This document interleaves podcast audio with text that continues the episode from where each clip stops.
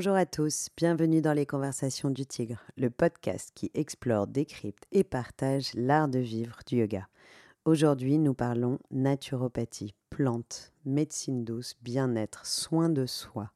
Je reçois mon amie Odile Chabriac, fondatrice de l'Institut de naturopathie humaniste. Bonjour Odile. Bonjour Elodie. Alors j'aurais pu compléter la description par fondatrice de l'INH et enseignante de yoga et auteur. autrice, moi je dis. Et autrice, tu as raison, pardon. ça aurait été beaucoup plus complet. Mais aujourd'hui, on ne va pas parler yoga, on va parler naturopathie parce que c'est un sujet qui intéresse tout le monde. Euh, évidemment, tout le monde en a entendu parler puisque ça a quand même le vent en poupe. Mais finalement, les gens ne savent pas vraiment ce qu'est la naturopathie, un système thérapeutique complet et cohérent qui évalue en premier, premier lieu la capacité naturelle du corps à utiliser ses propres mécanismes de guérison plutôt qu'une prescription médicamenteuse aux effets unilatéraux. Voilà, ça c'est la définition, on va dire, plus ou moins officielle. Et comme de nombreux médecins grand public le racontent dans tous les médias, notre corps est notre propre médecin. Est-ce que c'est ça la clé? Il y a plein de clés, mais oui, il y a l'idée dans la naturopathie que le corps humain euh, a une force vitale, on va dire quel que soit son état de santé ou de pathologie, et nous, on va systématiquement chercher à soutenir cette force vitale. Donc, on va pas chercher, on n'est pas du tout dans une vision antisymptomatique, euh, après, euh, des fois, ça peut être nécessaire. Et pareil, hein, moi, je suis pas du tout en train de cliver ou de séparer les choses. Mais nous, notre vision, c'est vraiment, et notre objectif, c'est d'aller travailler sur le terrain de la personne pour soutenir sa vitalité et euh, soutenir, on dit, seul ce qui est sain en nous peut nous guérir. Et en fait, c'est les Esséniens qui disaient ça. Et, et voilà, la naturopathie, elle, elle s'appuie vraiment sur cette idée-là que on doit s'appuyer sur ce qui est sain en nous pour l'aider à se propager à travers le corps. Alors on dit qu'elle trouve son origine dans la pharmacie galénique du XIe siècle après Jésus-Christ, puis dans la doctrine de santé préventive décrite par la célèbre religieuse mystique Hildegarde de Bingen. Et d'ailleurs, c'est drôle, il y a plein de livres qui ressortent sur Hildegarde, oui, tout à fait. On, on dit c'est la sainte patronne des naturopathes. Euh, la, naturopathie, euh, elle est même d'origine plus antérieure à ça, puisque elle remonte à l'Antiquité. Hein. Nous, on, parle d'Hippocrate, donc euh, chez les Grecs. Et en fait, à la base, c'est une pratique de santé qui a ses origines en Occident. C'est là où c'est intéressant parce qu'on va dire il y a trois grandes cultures de santé dans le monde.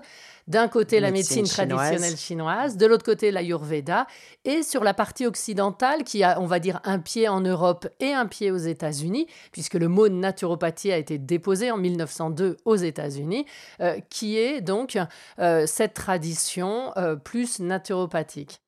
Ah, d'accord. Et aujourd'hui, il y a plus, c'est reconnu aux États-Unis la naturopathie officiellement plus qu'en France? Alors oui, on va dire il y a des naturopathes qui ont pignon sur rue euh, aux États-Unis, au Canada. Après, il faut savoir que l'exercice de la de, la thérapie, je ne vais même pas parler de médecine aux États-Unis, elle est aussi très complexe et elle, justifie d'utiliser, euh, d'avoir plein d'assurances et tout ça. Donc ça, reste quand même, euh, on va dire, ça, ça reste dans une zone à à, préciser. Oui, voilà. Exactement, à préciser. Alors, on part du principe que tous les jours, il y a des phénomènes de régulation, de réparation et de guérison qui se produisent naturellement dans le corps et que finalement, l'objectif de toi, naturopathe, c'est de, d'entretenir ou d'améliorer ces processus naturels. C'est exactement ça. Alors, nous, on a plusieurs objectifs. Euh, soit effectivement soutenir, comme tu dis, euh, ce qui, euh, le, fonctionnement naturel du corps, euh, soit de détoxiner le corps. Donc il y a quand même l'idée, il y a beaucoup l'idée en naturopathie, attention, elle n'est pas à 100%, mais que la plupart des pathologies est la conséquence de toxines qui viennent encrasser différents organes, et en particulier les organes émonctoriels, comme euh, le foie, les intestins, les reins, euh, etc. Euh, donc, on, va vraiment lire beaucoup de choses à travers ça.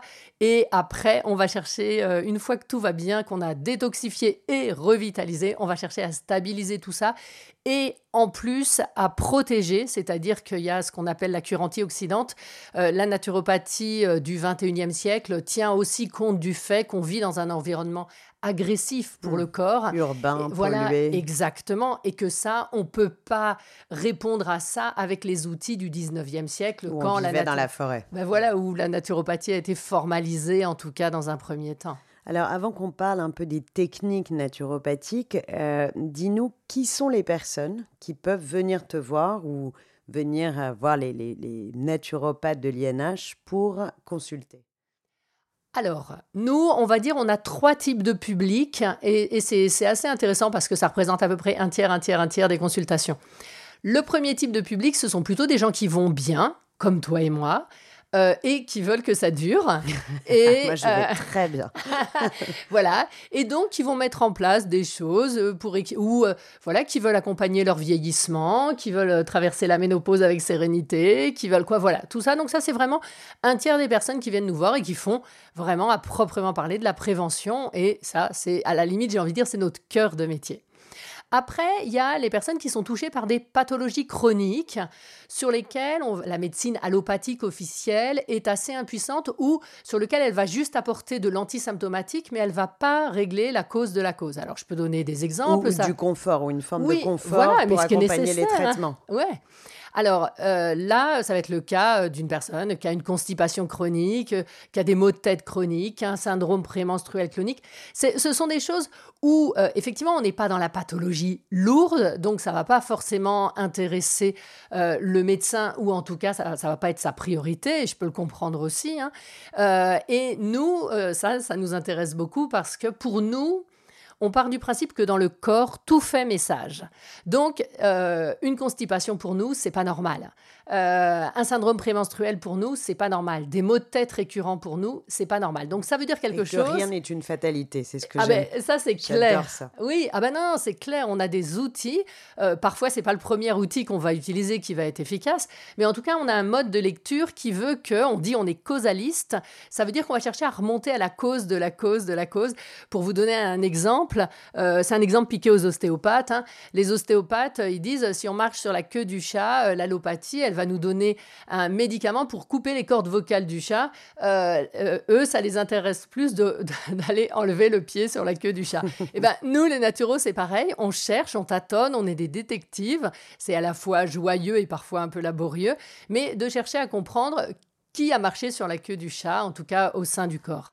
Et le troisième public et le troisième public, alors là, on est sur des pathologies beaucoup plus lourdes qui peuvent être. Euh, diabète ou Voilà, exactement, sclérose en plaques, des choses comme ça, où là, nous, euh, on accompagne très humblement euh, la médecine officielle. voilà, dans, alors j'ai envie de dire, même dans un cas de constipation, si la personne a un traitement, nous, on va jamais y toucher. Mais dans ces pathologies-là, on va vraiment faire que le corps soit soutenu pour traverser et pour supporter euh, des, médicaments qui peuvent être assez importants ou des choses comme ça. Oui, donc il y a un côté, on soutient euh, la force vitale, parce que même quand on est malade, bah, la force vitale reste là tant qu'on est en vie, et, on essaie d'entretenir une forme de joie de vivre et de confort de vivre. Exactement. Alors pour nous, ça c'est fondamental. C'est d'avoir une réflexion globale, en fait. C'est ça qu'on appelle euh, les, thérapies holistiques. C'est de se poser la question à tous les niveaux. Euh, parce que je parlais de la cause de la cause, euh, le pied sur la queue du chat, mais la cause de la cause de la cause, ça peut être aussi des problèmes psychologiques, un questionnement existentiel, le sens de l'existence, quoi. Voilà. Donc, après, il y a un peu de bon sens et de, de calinothérapie, de alors qui se mélange à des remèdes avec une vraie, avec un vrai savoir-faire. Alors, je ne sais pas s'il y a de la calinothérapie. En revanche, il y a quelque chose, et j'y pensais en arrivant ici, euh, nous, on a du temps. Dans les consultations, euh, c'est une heure minimum.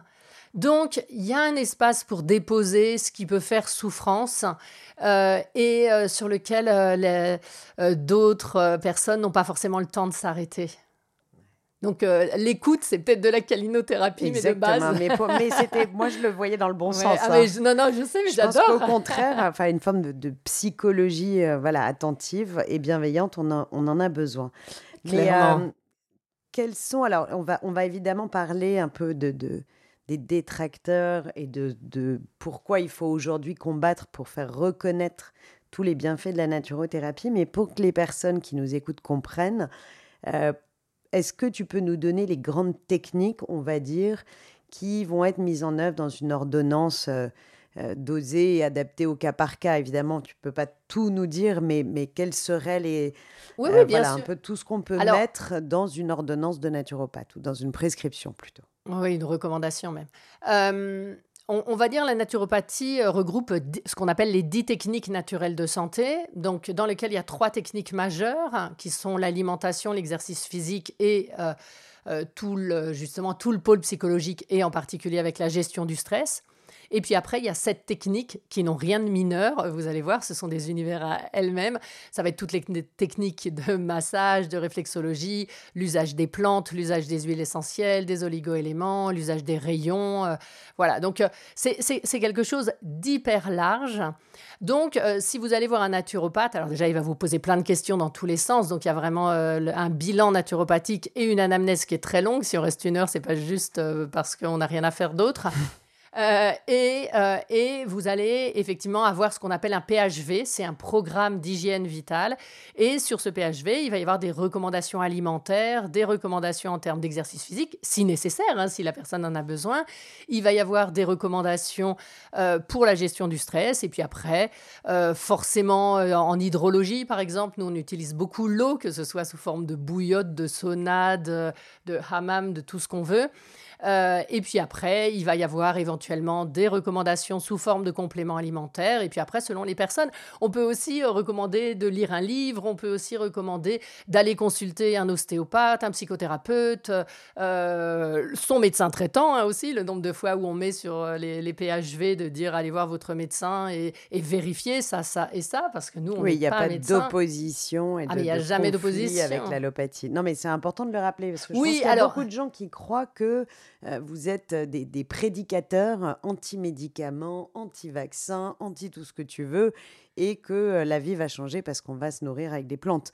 Et c'est pour ça que je trouvais ça intéressant que tu viennes aussi remettre un peu l'église au milieu du village. J'adore cette expression.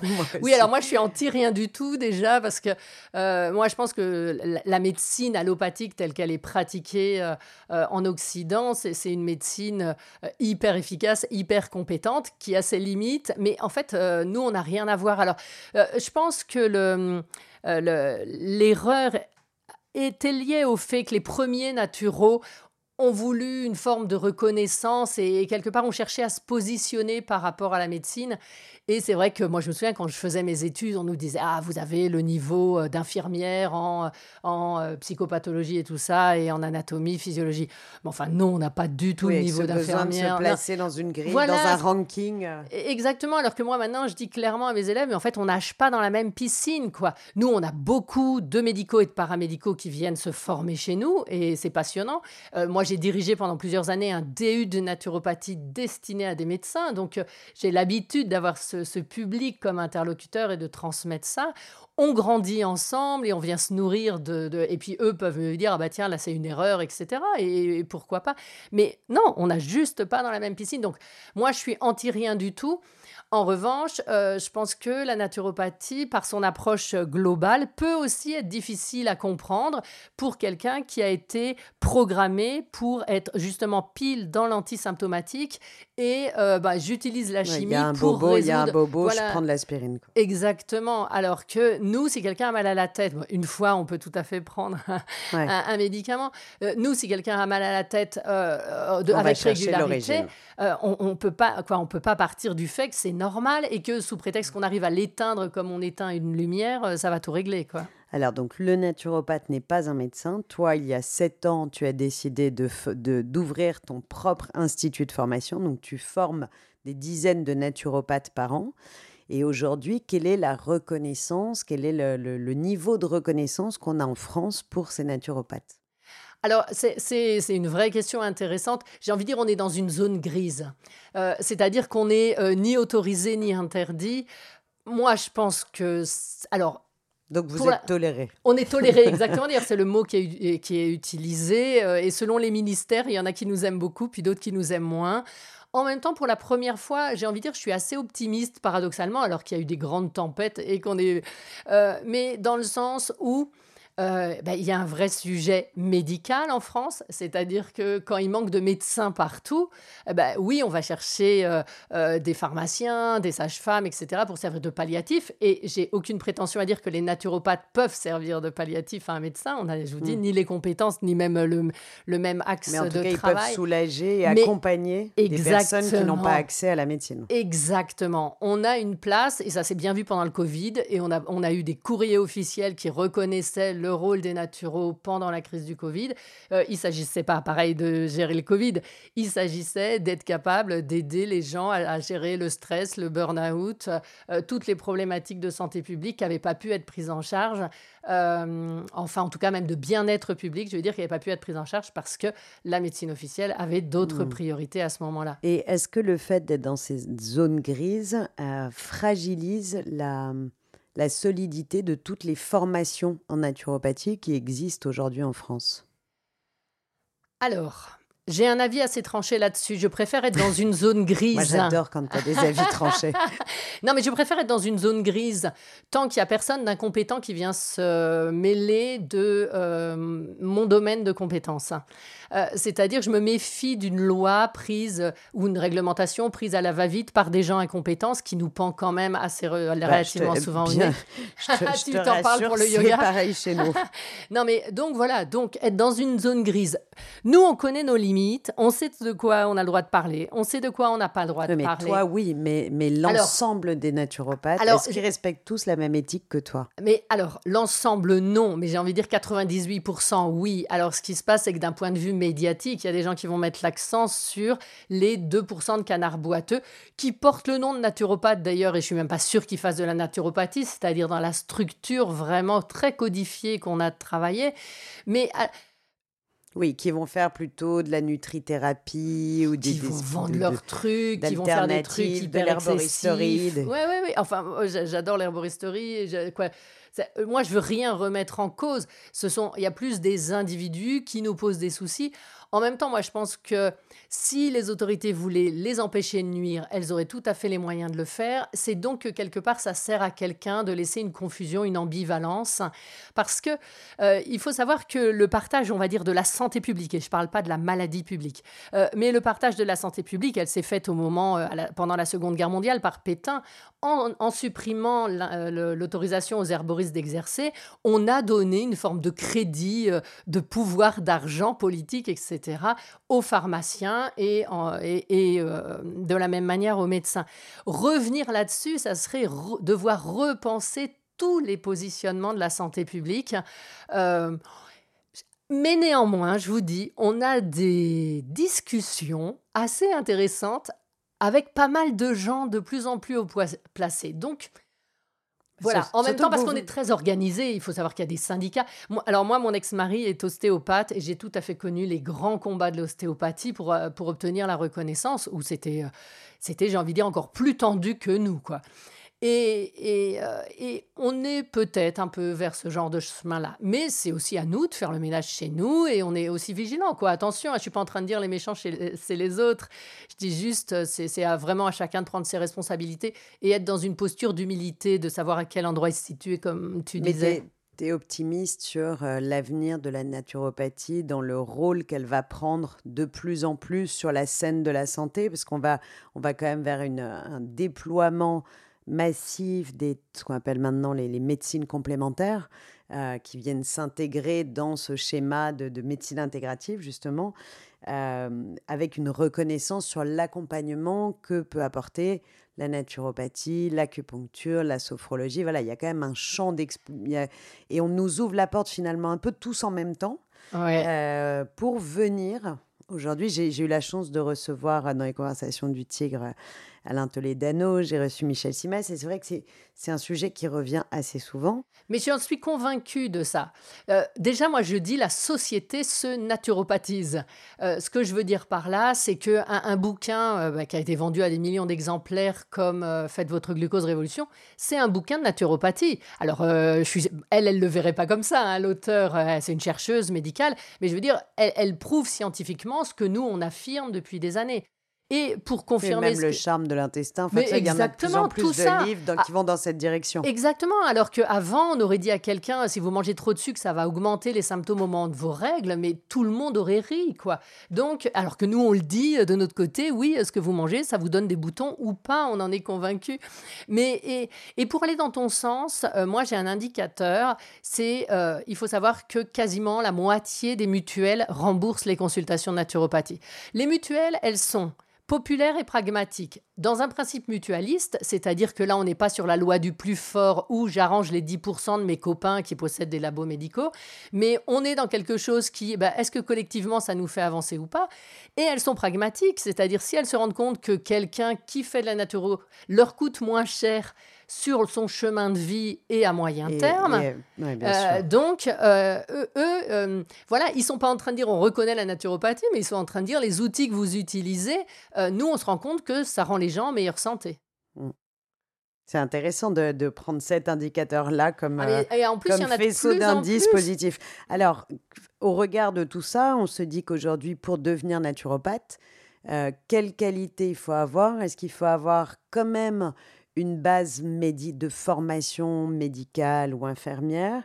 Est-ce que euh, qui, peut devenir naturopathe finalement Au-delà de l'éthique et du bon sens, qu'est-ce qu'on doit savoir faire pour, euh, au préalable pour rentrer dans une école de naturopathie? Alors, euh, selon, on va dire, le niveau moyen qu'on attend des gens, c'est d'avoir le bac. Euh, après, nous, on forme les gens sur toute la partie euh, physio justement, et ce qu'on a besoin de savoir. biologie, Exactement. physiologie. Exactement. Et puis, comme j'expliquais, euh, on n'est pas dans une cohérence médicale. Donc, c'est-à-dire que si on ne connaît pas le nom de la cellule bidule qui, fait, euh, qui met l'hormone machin, quelque part, ça changera rien à notre chemin de pensée et à, euh, la remontée du fil d'Ariane pour résoudre notre enquête. Après, euh, donc, euh, tout le monde peut devenir naturopathe, mais après, c'est du travail. C'est-à-dire que nous, enfin, d'ailleurs, la majorité des écoles de naturo, parce que comme je disais, il y a quand même deux, quoi, il y a un grand syndicat et après, il y a deux structures de protection qui voilà, on, attend. Qui établissent une forme de cadre. Oui, ah bah, il y a un cadre euh, hyper clair pour faire que si un jour il y a une reconnaissance, ce mm. soit au sein de ce cadre. Mais donc tout le monde peut, avec le bac, en gros, on peut rentrer dans une école de naturopathie. Oui, après, comme je dis, euh, comme j'allais dire, euh, les écoles, il faut choisir une école où il y a mini, quoi, où il y a 1200 heures de cours. Donc c'est du travail. Alors justement, pour ceux qui nous écoutent et que ça pouvait intéresser, j'allais te demander, ça dure combien de temps et ça coûte combien en moyenne? Pour devenir ah, naturopathe Alors, euh, ça va durer entre, on va dire, 10 euh, mois et 4 ans, selon les écoles. Si vous faites, euh, si vous faites ça la semaine ou si vous faites mmh. que le week-end, voilà, selon la régularité.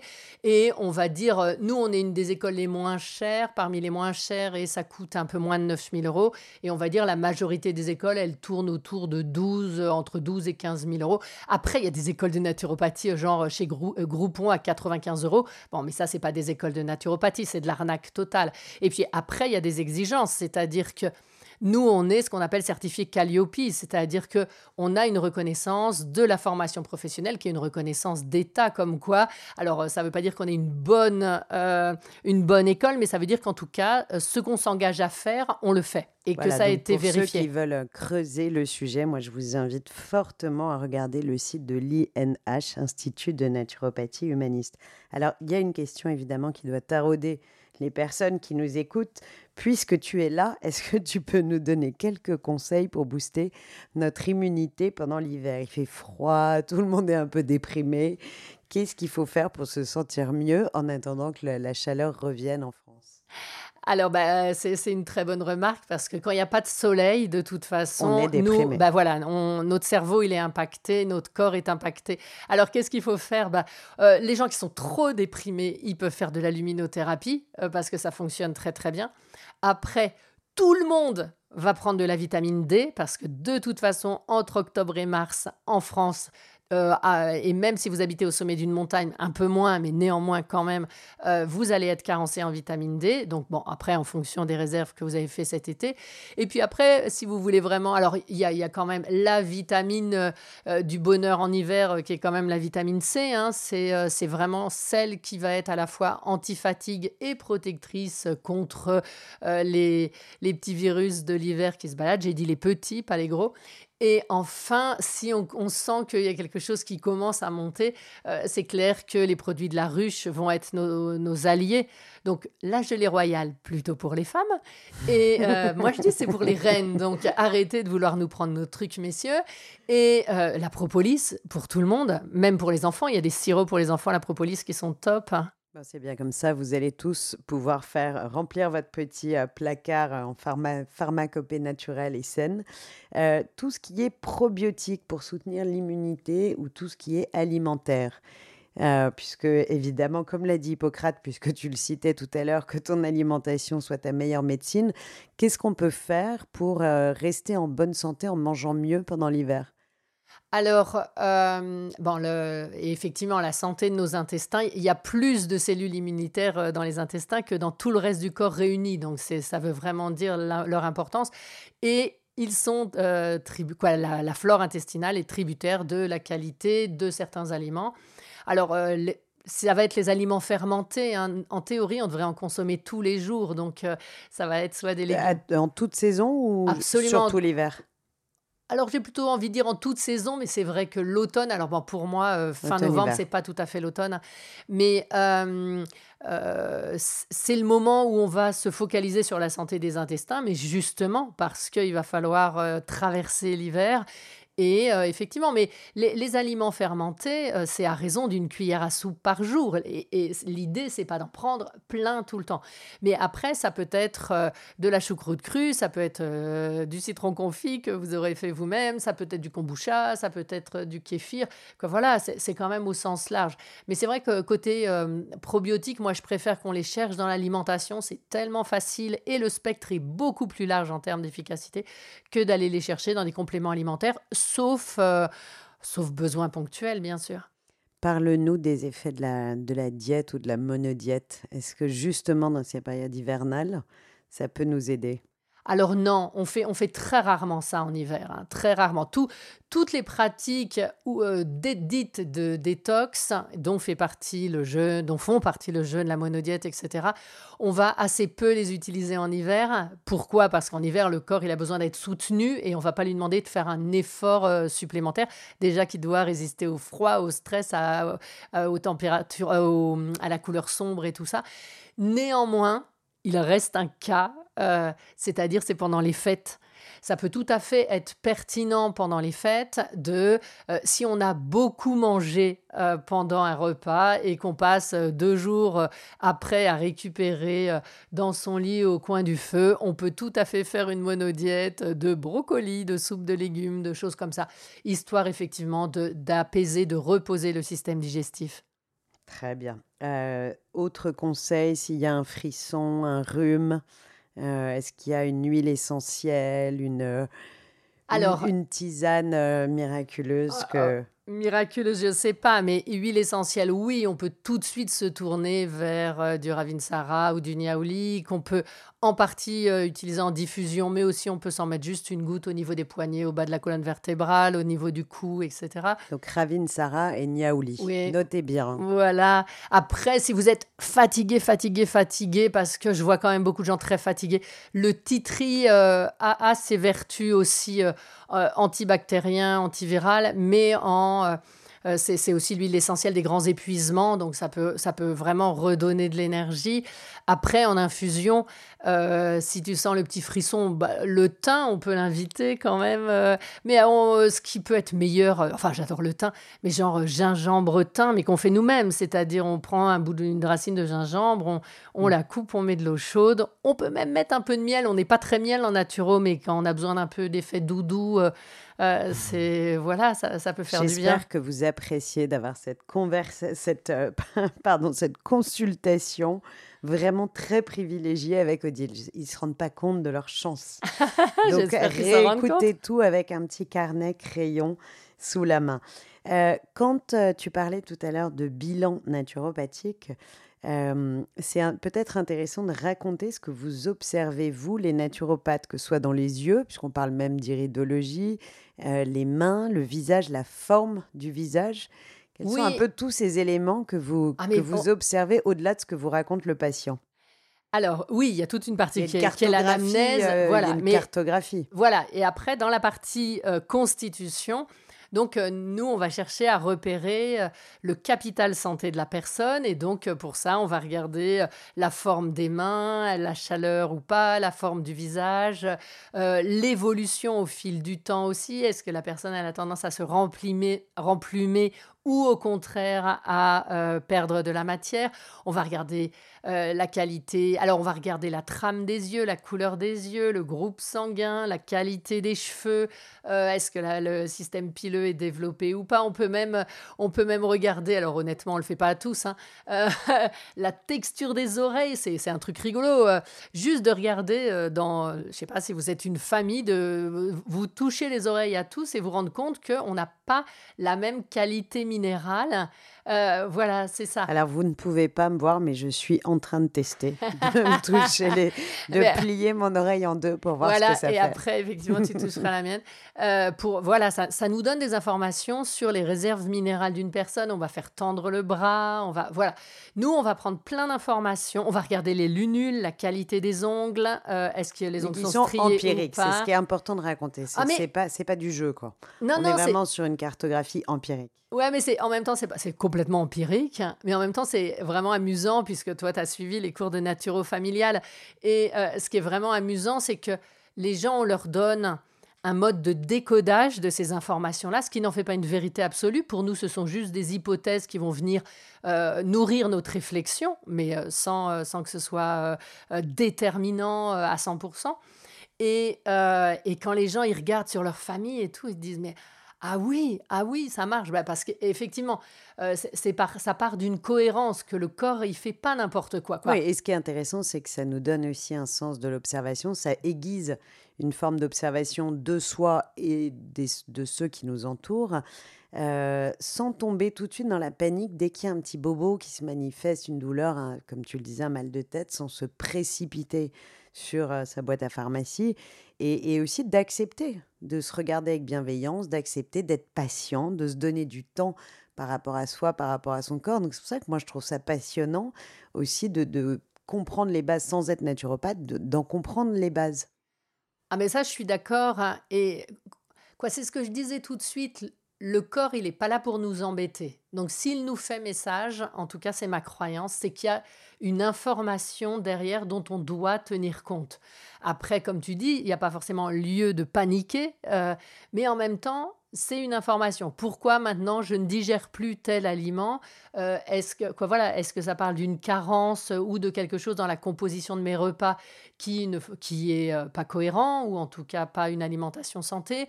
Ou euh, enfin voilà, il y a une cohérence qui s'inscrit et qui est en tout cas vraiment, euh, j'en suis convaincue, quoi. Il n'y a aucun symptôme qui nous tombe dessus sans qu'il y ait du sens derrière. ça me fait plaisir que tu dises ça parce que ça m'ouvre un boulevard pour ma question d'après. Comme je dis toujours que le yoga nous permet aussi de nous ouvrir au message que le corps nous envoie et de lui envoyer ce message de dire OK, je suis là, je t'écoute, je te regarde euh, et je suis réceptif à ce que tu vas manifester, euh, en quoi le yoga vient finalement compléter euh, la naturopathie ou s'inscrire en tout cas dans une recommandation naturopathique. Toi qui es prof de yoga, rappelons-le de yoga Kundalini.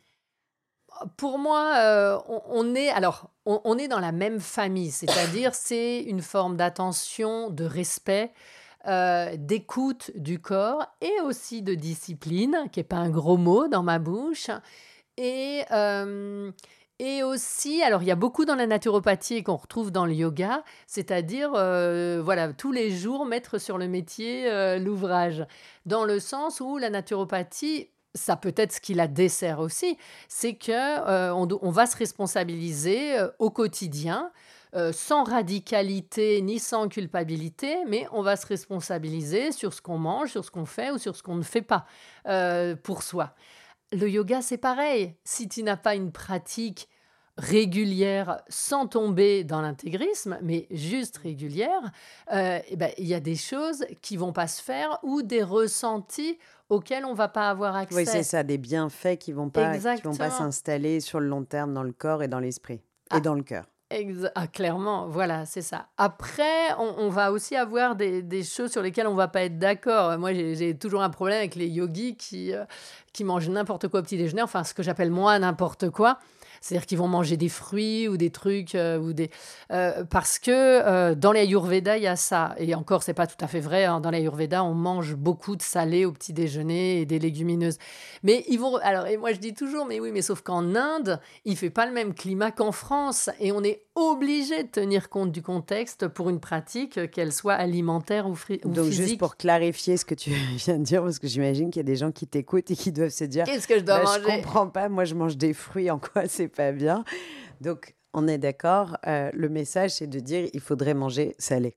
Et protéiné. Et protéiné le matin. Ouais, clairement. C'est ce que j'ai appris aussi avec ma naturopathe. voilà, est-ce que vous avez tous bien entendu le message garder les fruits pour le milieu de journée Oui, pour le goûter ou garder les fruits pour quand vous pourrez en prendre au petit déjeuner au mois d'août quand il fera super chaud, mais parce que sinon on, aura du, on a du mal à les métaboliser et surtout c'est c'est donner une information sucrée dès le matin pour le corps, c'est une aberration euh, avec les fruits qu'on a. Mais clairement, hein, on, a des fruits qui ne sont pas d'assez bonne qualité pour ça.